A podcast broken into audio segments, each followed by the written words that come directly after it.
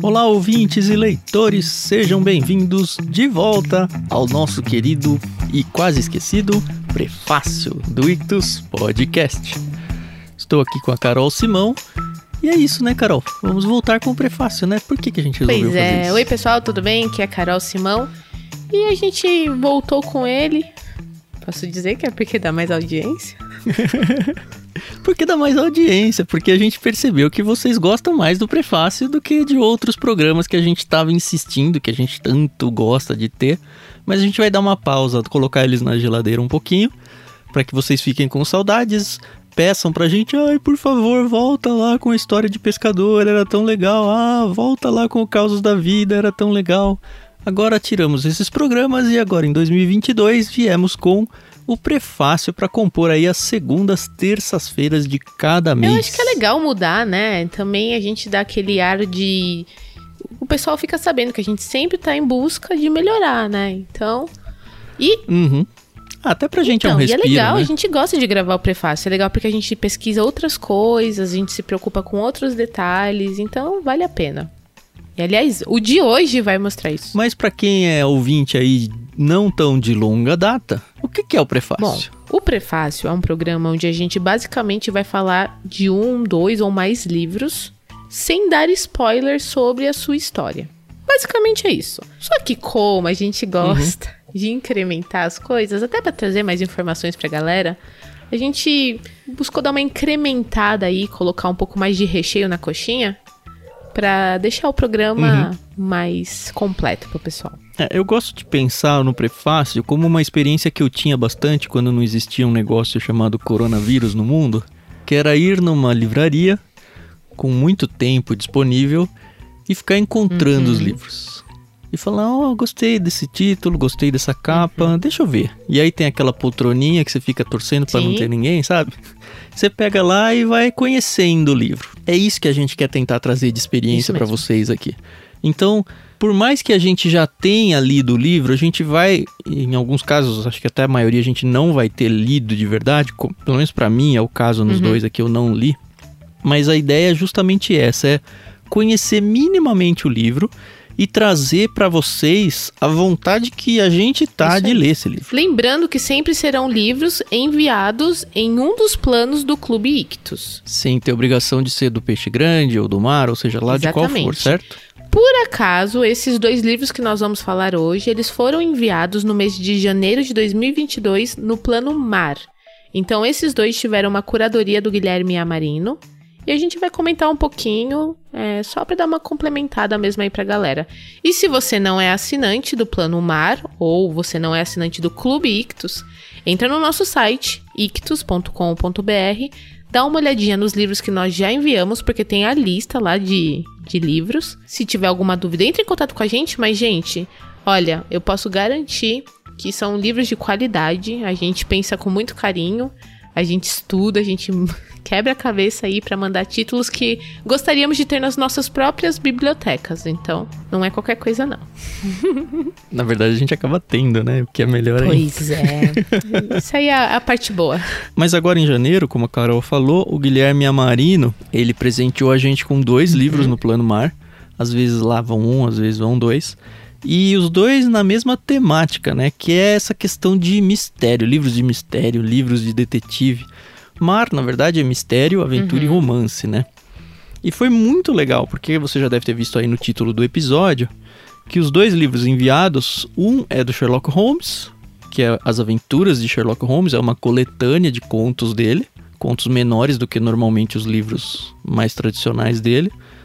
E o outro é Arsène Lupin contra, e é engraçado, né? Sherlock Holmes. E a gente deve falar um pouquinho daqui a pouco por que esse Sim, Sherlock sim. Holmes. Bom, pra quem me conhece, sabe que sou, eu sou maluca pela Agatha Christie. E ela criou um dos detetives mais icônicos do mundo, que é o nosso querido Hercule Poirot.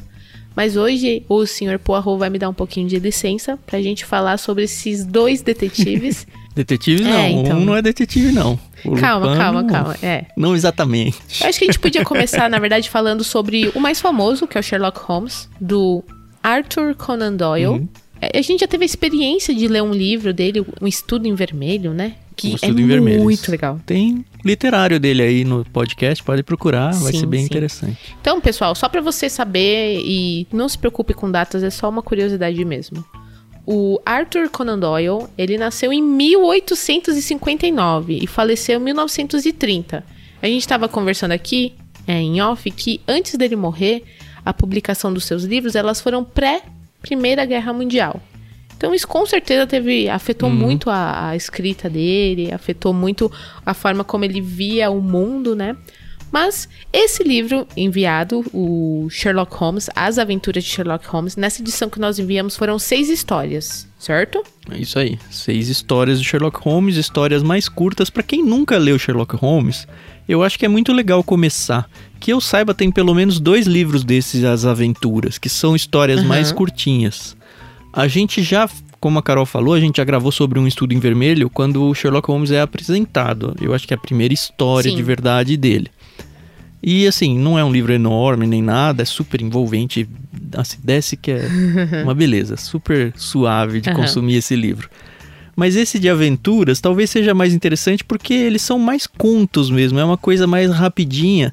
Então você talvez se empolgue mais rápido com a história. Exatamente. Lembrando que também é no Sherlock Holmes que nós somos apresentados ao excelentíssimo Watson, que foi ali o confidente do Sherlock Holmes até onde ele permitia. Na verdade, ele é o narrador das histórias, né? Ele que escreve os livros. O livro é contado em primeira pessoa, mas não pelo Sherlock, pelo Uhum. Sim, é Dr. Watson. Então, assim, é bem legal. É, eu tô curiosa, na verdade, em ler esse livro, porque, como o Tam falou, as histórias são muito rápidas, são muito fáceis. E eu acho que essa edição que a gente enviou é uma edição muito simples, muito tranquila. Ela é da Príncipes, que é um selo da Ciranda Cultural. Eles mandam muito bem no sentido de que eles pegam histórias ótimas e publicam pra uma galera aí que às vezes não tem a oportunidade de conhecer é, esses autores, né? Porque, vou falar, quando eu era mais nova, eu não, nunca li Arthur Conan Doyle, nem Sherlock Holmes na minha é, adolescência, es- vida escolar. Pois é. Perdeu, hein, Carol? Mas assim, eu acho que também as capas que a gente tinha desse material eram muito intimidadoras. Não sei se. Olha, eu entendo não pelo livro. Eu lembro que eu era criança e tem um jogo de tabuleiro, até hoje tem, eles vendem, o Uhum. Scotland Yard. Que são, enfim, é um jogo de tabuleiro com casos que o Sherlock Holmes tem que resolver e nós somos o Sherlock Holmes no tabuleiro. É isso. Mas eu lembro que eu tinha uns primos mais velhos que jogavam e sempre tinha a história do assassinato, a história do roubo, alguma Uhum. esse contexto. E eu tinha medo da caixa, do desenho da caixa é. do jogo, porque era um negócio pra criança assim, não era assustador, mas era um negócio misterioso, sabe? Era um negócio meio, meio tonto. Eu não sei se as crianças de hoje teriam isso, porque enfim, eu era muito mais tonto do que as crianças Que de hoje isso. são.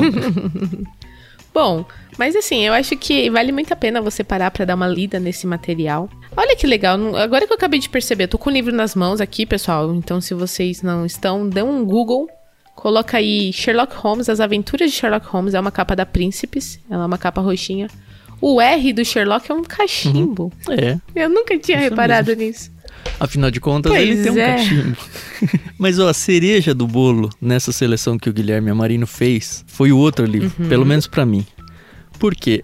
Há, sei lá, um ano atrás, eu nunca na minha vida tinha ouvido falar de Arsène Lupin. E aí, de repente, começou todo mundo a publicar livros dele. Se você for aí procurar só por Arsène Lupin, você vai ver que tem uma série enorme. Inclusive esse contra o Sherlock Uhum. Holmes não é o primeiro, tá? Pelo que eu pesquisei, as pessoas deveriam talvez começar pelo Ladrão de Casaca. E aí, quando eu ouvi primeira vez o título Ladrão de Casaca, eu pensei, ah, ele vai roubar um casaco, sei lá. Mas depois eu apurei melhor o conteúdo aí e, quem é Lupin, e eu percebi que esse de casaca é pra dizer que ele é um ladrão estiloso. Hum, é- sabe quando você fala de um jogador, ah, esse cara Sim. joga de terno, tipo de Alminha Aham. no meio campo, ou Divino lá no, na academia do Palmeiras e tal. Aquele cara que tem, tem estilo, sim. sabe? Porque o Lupin, ele é de um autor francês chamado Maurice Leblanc, que é contemporâneo do Arthur Conan Doyle. O Arthur Conan Doyle estava lá na Inglaterra. E, e o Sherlock Holmes ele fez muito sucesso na época já, enquanto o Arthur Conan Doyle era vivo, no mundo, assim, e com certeza chegou na França, todo mundo sabe que a Europa Uhum. é um, um ovo, né? Se bem que na época não tinha internet ainda. né? Mas enfim, é, a literatura do Arthur Conan Doyle, ela se divulgou muito fácil. E aí o Maurice, ele falou, ah, nós aqui somos franceses, nós não somos ingleses. E sempre teve meio que essa rixinha entre eles. E aí ele bolou um personagem no estilo do Sherlock Holmes, só que ele não ia ser um detetive. Ele ia ser um ladrão. E é um ladrão que não é um ladrão comum. Ele é um ladrão de casaca, né? Sim. Como diz o primeiro livro. Mas ele é muitas vezes comparado, por exemplo, Uhum. ao Robin Hood. Porque ele é um ladrão de classe, no sentido de que ele só rouba ricos, ele tem uma ética muito certa. Então ele nunca vai pegar alguém que tá precisando de na rua, mesmo que seja muito fácil roubar. E ele se deixa pegar muitas vezes só pra zombar da polícia que tá pegando ele. Então ninguém consegue pegar e quando consegue pegar é porque ele deixou pegar. Então ele é um mestre dos disfarces, por exemplo, e é engraçado ver as histórias dele porque ele se disfarça de gordo, ele se assim, sabe aquele Sim, negócio bem sim. caricato assim? Só que funciona. Ninguém consegue pegar ele e quando pega é porque ele se deixou pegar só pra mostrar pra, olha como eu Aham. consigo fugir de vocês Ele é sacana. facilmente. Então, as histórias dele é sempre nesse estilo. E aí, o Maurice Leblanc, ele falou: "Bom, quem seria então páreo para o Lupin?" Quem? Quem? Quem, Carol? Sherlock Holmes. E eu acredito, aí eu não tenho informações 100% precisas, mas já li também, já ouvi isso daí, que ele trouxe até numa primeira edição o nome Sherlock Holmes, e aí depois deve ter dado algum problema de direitos e tal, e ele inverteu. Então ele teve que chamar de Sherlock Holmes, que é o quê? Um detetive que veio da Inglaterra para tentar pegar o Olha que Lupin. legal. Sherlock Holmes, ele tem um secretário chamado Wilson. Isso, o Dr. Wilson. então é muito caricato, é, é um jeito. O francês tem muito disso, né? De ficar fazendo Uhum. ironias e tal. É um jeito de dar uma cutucada no Sherlock Holmes Sim. lá em inglês. E óbvio que o Maurice Leblanc ele faz os dois entrarem num embate aqui, um- uma caça, né? Gato Uhum. e rato mesmo. E aí fica aquela, ah, quem será que vai vencer? Quem será que Pois vai é, vencer, né. Carol? Porque, enfim, quem é o Né? autor do livro, né? Pois é, pois é. Mas é legal, é legal saber que o Maurice Leblanc, ele deixou o Arthur Conan Doyle furioso com essa primeira publicação. Porque, obviamente, ninguém quer que seu personagem seja ridicularizado, né? Mas dá ao povo o que o povo quer. Mas olha, ele não foi ridicularizado. Pelo que. ah, Eu não li o livro, já, já sabem. Mas pelo que eu dei uma pesquisada, é óbvio que ele tira um sarro aqui e ali, mas ele não transforma o Sherlock Holmes, no caso dele, o Sherlock Holmes, como um bobalhão. Ele faz com que ele seja realmente um detetive muito esperto, talvez o detetive mais próximo a conseguir pegar o grande Lupin. Mas provavelmente ele não vai conseguir. Nessa edição, são duas Sim. histórias. E as duas com o Sherlock Holmes indo atrás dele tentando pegá-lo. Eu acho que assim, foram dois livros muito bacanas que vale muito a pena você parar pra ler. Mas eu acho que o mais legal é a gente falar um pouquinho sobre essa questão do romance policial, sobre essa questão de detetives e crimes como estilo literário. Você sabe quem é considerado o primeiro autor de romances ficcionais policiais e de crime? Tem ideia? Eu ia chutar o Arthur Conan Doyle com Sherlock Holmes, Não é. pelo jeito não é, né? Isso, obviamente, não é nada. Ninguém bateu o martelo nessa informação, mas acredita-se que Edgar Allan Poe foi o primeiro escritor a lidar com esse tipo de estilo literário, legal. né? Então ele escreveu The Murders in the Rue Morgue, Morgue, não sei, que são os assassinatos na Rua Morgue. E aí, em seguida, ele escreveu outras obras, como o Mistério de Ma Mary Roger. Desculpa aí, gente, o inglês aqui na hora da tradução fica sofrido. E a Carta Roubada. Isso tudo também na mesma época em que foram lançados os livros do Sherlock Holmes. Mas eu acredito que por já ter sido famoso, ele conquistou esse, esse espaço muito mais rápido, sabe? E aí a gente tem grandes detetives na história mundial. Que fogem da literatura, acabam indo pra Sim. cinema e tudo. E, e eu me lembro, por exemplo, de uma aí que a Carol com certeza vai mencionar aí, Com a Dama do certeza, Crime, né, mas Carol? essa aí tá na minha primeira. É a número um na minha lista. Eu peguei aqui uma lista com 10 detetives que fazem muito sucesso na literatura, mas também em outros meios como cinema e teatro. Não posso deixar de fora o meu querido Hercule Poirot, que é o personagem mais famoso da Rainha do Crime, né? Agatha Christie. Como vocês já sabem, a gente já cansou de falar aqui, ele é, é belga, ele ama muito a França, mas mora ali na Inglaterra e ele soluciona vários casos, sempre usando a massa cinzenta.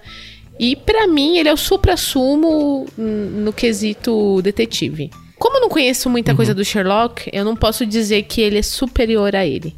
Mas, para mim é. Mas fiquem off. Mais ou menos, né? ai, ai. Não tem jeito, né? Hércules Poirot é Hércules Poirot. Como a gente já citou, tem o Sherlock Holmes, né? Que, pra quem não sabe, ele não é um policial. O Hercule Poirot, ele trabalhava na Scotland Yard. O Sherlock Holmes, ele é médico. E ele dá consultoria, né? Então, é, é diferente, mas é igual. Essa que é a verdade, né? Tá todo mundo ali, né? Ele é um detetive consultor, né? Que nem recebe para ajudar a Scotland Yard. Ele, ele só é acionado quando os policiais de verdade não conseguem mais avançar e ele vai lá com toda a sua inteligência, a lógica, Exato. isso que é legal, né? E aí ele mata tudo que e tá aí, acontecendo. na minha lista, e o Tan vai complementando conforme a gente vai falando, tem alguns nomes que eu não conheço, mas que quando eu fui pesquisar, eu, poxa, eu já ouvi falar disso. Você já ouviu falar no Nero Wolf? Todos os personagens ficcionais, tá, gente? Não, esse não. Ele apareceu a primeira vez. Quem que é, é o autor? Rex Stout. Stout.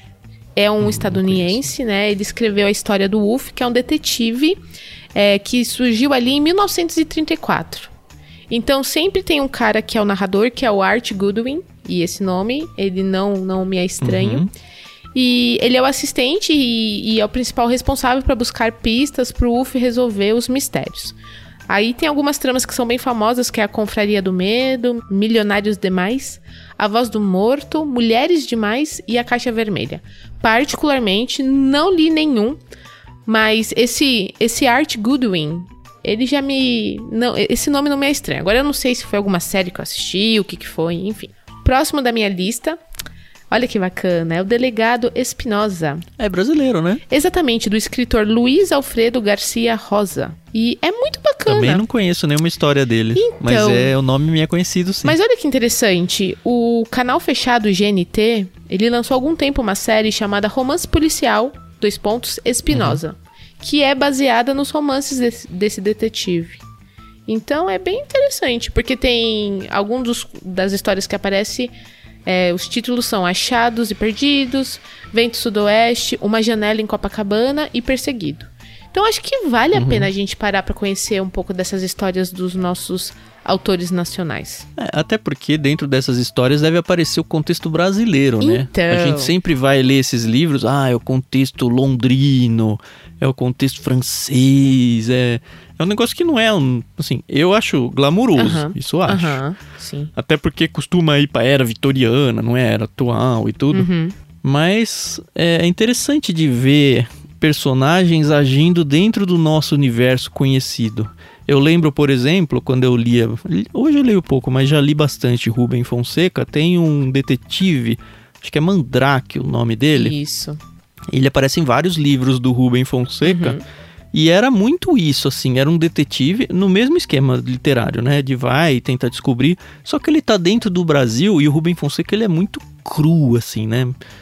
E, e, então ele vai no meio de prostíbulos, de pobreza, de cenários é, violentos, uhum. sabe? Essas são as camadas inferiores, isso. né? Da... É, então, camadas da sociedade que não aparecem em Sherlock Holmes ou em Lupin. Exato. Exemplo. E é interessante que é sempre ali no submundo carioca, né? E o Mandrake, ele não é detetive, né? Ele, na verdade, é um advogado, mas ele acaba atuando muito como detetive.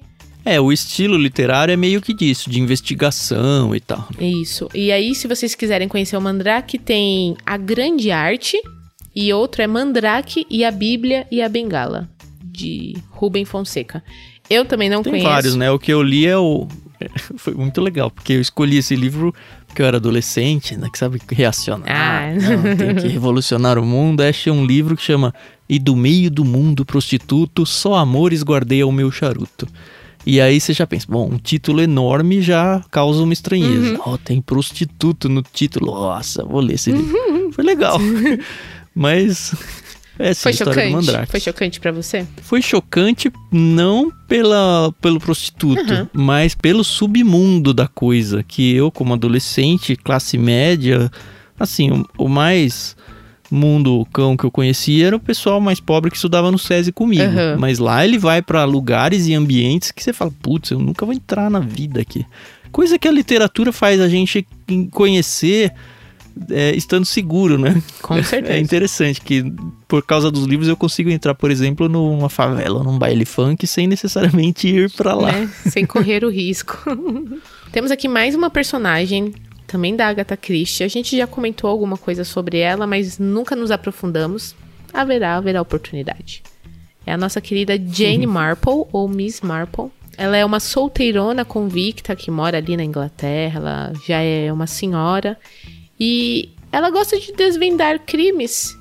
Mas diferente do Hercule Poirot, que é um cara estudado, viajado, influente, ela só é observadora. Então ela tem aí a experiência de vida dela e é- muito legal, porque você tá sempre acostumado a ver esses detetives que consomem livros e que tocam instrumentos. Super longe da nossa realidade, né? Isso. E ela gosta de mexer no jardim da casa dela, enquanto ela observa os vizinhos, mas não de uma forma bisbilhoteira ou com a intenção de fofoca. Ela só tá ali, entendeu? Ela vê o vizinho passando com o cachorro, a criança chorando na janela, e aí ela consegue, através dessa, dessa vida cotidiana, desvendar alguns casos.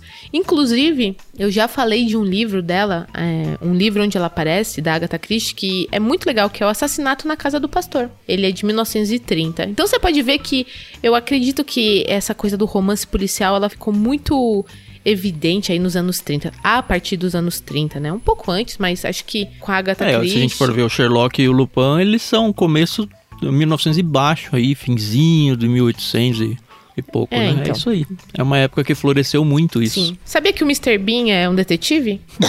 brincadeira, Então. pessoal. Brincadeira, brincadeira. O ator que interpretou o, o Mr. Bean no, naquela série maravilhosa que eu gosto pra caramba, o Rowan Atkinson. Ele Uhum. é um comediante inglês, né? Ele, ele tem muito prestígio pra lá. Ele também interpretou um detetive chamado Comissário Jules Magret. Magret, não sei falar, gente. Ah, mas isso na TV você tá falando, né? Sim, exatamente. É, mas o comissário Jules Magret, ele é baseado em uma obra literária do autor... Ai, vamos lá. George Simenon. É um belga. Legal, é igual o seu Poirot. É, então, pois é. E aí é legal porque... Tem o Tenente Columbo aí na sua lista? Não, Não. tem. Fala aí um pouquinho dele. Ó. É, Tenente Columbo é- não tem na literatura, pelo menos não que eu saiba, né? Uhum. Mas era um seriado de TV que era isso, né? Acontece alguma coisa, um crime, um roubo, e ele vai lá investigar e o seriado, o episódio inteiro do seriado é como que ele desvenda isso. Era muito legal, eu assisti quando era criança. Hoje deve ser, assim, muito datado já, mas era, eu lembro muito intrigante, muito legal de assistir. Ah, que legal. Tinha uma série que passava de um, de- um detetive que ele tinha toque. Era o Monk.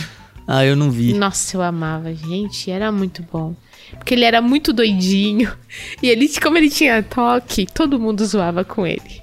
E aí, eu lembro de uma. Teve um episódio que ele tava num avião e uma criança tava pentelhando ele pra caramba. E ela falava: é, Eu tenho dois cachorros. o Pet e o Repete, qual é o nome do segundo? Aí ele, repete. E ela, eu tenho dois cachorros. O Pet e o Repete, qual é o nome do segundo? Só que ele já tava suando de nervoso e tremendo. Só que como ele tinha toque, ele não conseguia não responder, entendeu? Era, é, nossa, gente, era muito bom. Eu amava essa série. Muito bom, bom. Mas tá bom. Aqui, meu próximo detetive, ele é o personagem principal de oito romances de Raymond Chandler, que é o Philip Marlowe. Ele apareceu a primeira vez Isso. em 1939, no livro O Sono Eterno. Então, o que é legal desse detetive, o Philip Marlowe, é que ele vai pra briga. Ele desce o pau mesmo, ele não, É do MMA. isso. que eu acho é, é, novamente muito legal, porque a gente tem o detetive que. Ah, eu só uso a massa cinzenta. O outro detetive. Ah. Ou o Sherlock Holmes vai pro pau várias vezes, Sim, então. O Sherlock Holmes é usuário de drogas. Entendeu? É, espadachim, cara. É muito legal isso, entendeu? Mas, ah, e esse Felipe Marlowe, ele também traz aquela coisa muito do, do femme fatale. Ele gosta muito de Uhum. ter encontros com mulheres e isso fica bem evidente nas obras. Aí nós temos o querido Harry Bosch, que é um detetive do Departamento de Polícia de Los Angeles. E ele é do escritor Michael Connelly. Esse nome não me é estranho. Ele escreveu. Eu não conheço nem Espantalho. nem...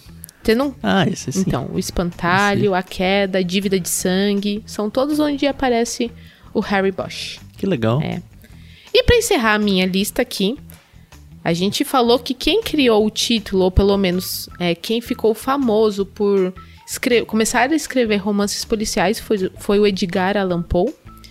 E o detetive mais famoso dele é o Auguste Dupin. Como a gente falou, o primeiro livro é Os Assassinatos da Rua Morgue, mas ele também ficou famoso aí por outras outras histórias, como a Carta Roubada. E olha que legal, o próprio Edgar Allan Poe falou que foi muito influenciado pelo Arthur Conan Doyle. Que legal. Ô, será que esse Dupont tem a ver com o nome dos detetives no desenho do Tintim? Porque era Nossa, Dupont e Dupont, não era? Era, Um com. T mudo e o outro sem nada, acho. Olha que coisa. Olha só. Ó, e o detetive mora em Paris. Apesar que o Tintin. É, É, então. o Tintin ficava ali naquela região. né? Tintim é dali, né? Tudo da região ali. Pois é. Aí eu gosto. Eu acho que é um dos meus estilos literários favoritos. Romances policiais. Ah, é. Ó, esse tipo de livro é, é muito bom pra empolgar e descansar a mente. Sim. Muito bom como livro de férias, um livro rápido, um livro que você fica tentando matar charadas. E quando você não mata, é muito legal quando é revelado, né? Você fala, pô, tava aqui na minha cara o tempo todo. Eu nunca li Lupin, tô morrendo de vontade de ler. Uhum. Tô na dúvida se eu começo com o Sherlock Holmes aqui ou se eu vou lá pro Ladrão de Casaca. Provavelmente eu vou ler o Ladrão de Casaca. Hum, Como a gente falou, tem edição em tudo quanto é editor agora, acredito que esteja em domínio público. uhum. A que a gente mandou aí no Clube Ictus é uma edição da Martin Claret, mas que linda que ela tá, Ficou cara. Que linda, capa dura, um papelzinho, uma delícia. Uhum. A própria ilustração de capa dele eu achei muito bacana. E ó, só pra vocês terem ideia, essa edição que eu tô segurando em mãos aqui, ela nem, não chega a 300 páginas, é 290 e poucas Com uma páginas. letra grande, inclusive. Com, com letra Inclusive. grande e duas É, histórias, né? pois é. Não, é, é sensacional. E se você é daquele que torce o nariz e fala, eu não vou ler história de detetive, deixa eu falar. Se você já leu Os Caras, de Pedro Bandeira, Ah, é, né? Não deixa de ser, né? exatamente, você já, já degustou e é bem aquele estilo. É muito legal, inclusive, Os Caras. Eu acho que ah, os streams estão perdendo tempo não adaptando esse tipo de literatura para as telinhas. Porque, gente, É, ia né? ser muito, muito legal, gente, ler, eh, assistir a galera lá dos caras. Ah, ó, Tiago, só pra satisfazer aí a, a curiosidade, a gente tem mais autores brasileiros que gostam de escrever no estilo romance policial. O Jô Soares é um deles. O. Ah, eu li o Xangô de Baker Street, O Homem que Matou Getúlio Vargas, é meio, meio Então, isso mesmo. Verdade. Luiz Fernando Veríssimo, o próprio Pedro Bandeira, que a gente já falou. Uhum. É, quem mais aqui? Eu acho que esses são os principais. É, Joaquim Nogueira, enfim.